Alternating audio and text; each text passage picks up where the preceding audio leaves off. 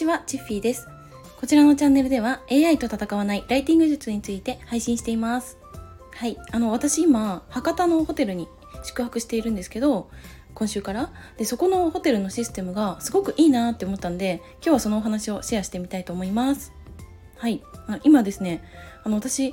えーと、夜の8時から朝の5時までお仕事をするっていう昼夜逆転生活をねしてるんですけどあのその時に、まあ、ホテルにね宿泊してるんですね。で通常さホテルって、まあ、大体どこも朝10時とか、まあ、遅くても12時とかの間にチェックアウトってすると思うんですけどねその連泊した場合もさ清掃してくれるスタッフさんがお部屋に入ってお掃除する時間っていうのが大体そのチェックアウトの後になってるって思うんですね。で私はうんと、今までいろんなホテルに泊まってきましたもう長いとホテル生活3ヶ月とか、まあ、それ以上とかもあって、うん、だから、まあ、いろんなホテルに泊まってきたんですけど連泊してると毎日お部屋のお掃除があるっていうホテルってあんまりないんですよね。はい、で特に最近は、まあ、エコに関して取り組んでるホテルも多いと思うんですよ。例えばさあの3日に1回だけお掃除しますとかと毎日お掃除はしないけどタオルとアメニティだけ交換しにお部屋入りますよとかあとはあのくしゃくしゃになったお部屋あの布団をきれいに直しますとかなんかそういう感じでもうホテルごとにそれは違うと思うんですけどなんかエコに関して取り組みをしているっていうホテルは多いなって思いました。はい、でそれで今回私が宿泊してるホテルもエコに関してね取り組みをしてるんですけど連泊してるお客さんのお部屋は、まあ、基本的に毎日お掃除しないんですよね。はいであのどれくらいねじゃああのお掃除をやってもらえるかどれくらいの頻度でお掃除をしてくれるかっていうと3日に1回なんですよ。だから3日に1回だけ一番最初にお部屋に入った状態にしてくれるんですね。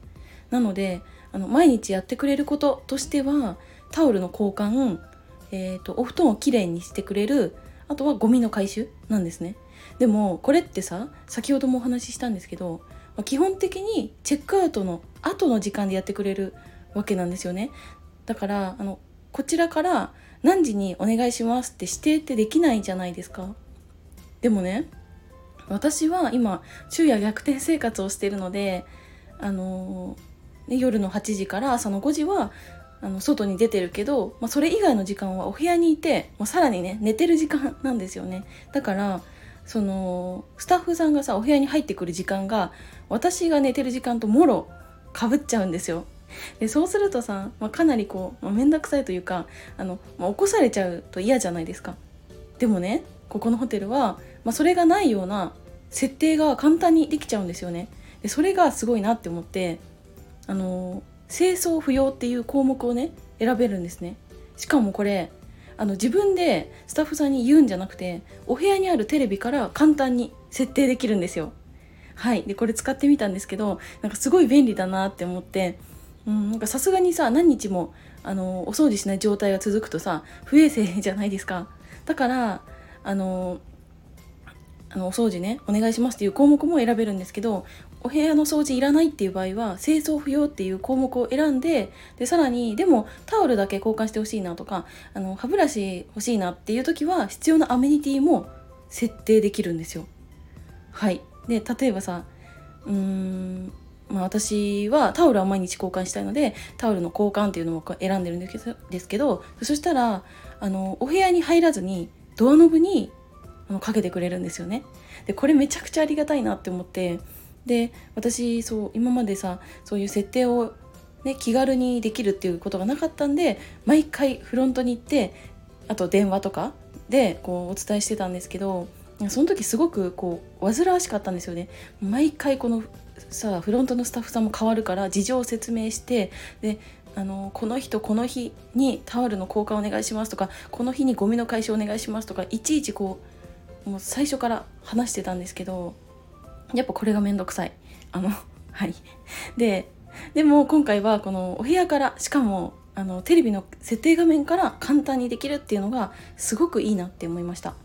はい。で意外とあのホテルに泊まってるお客さんってあの建設作業に関わっている方も多いんですよね。だからあの今の私みたいな生活スタイルになってる方って多くて朝帰ってきてでそれでその時間から眠るっていう方も意外といるんですよね。なんかそういうお客さんに対する配慮というか、まあ、どんなお客さんでも特に困ることなく宿泊ができる取り組みっていうのがいいなって思いました。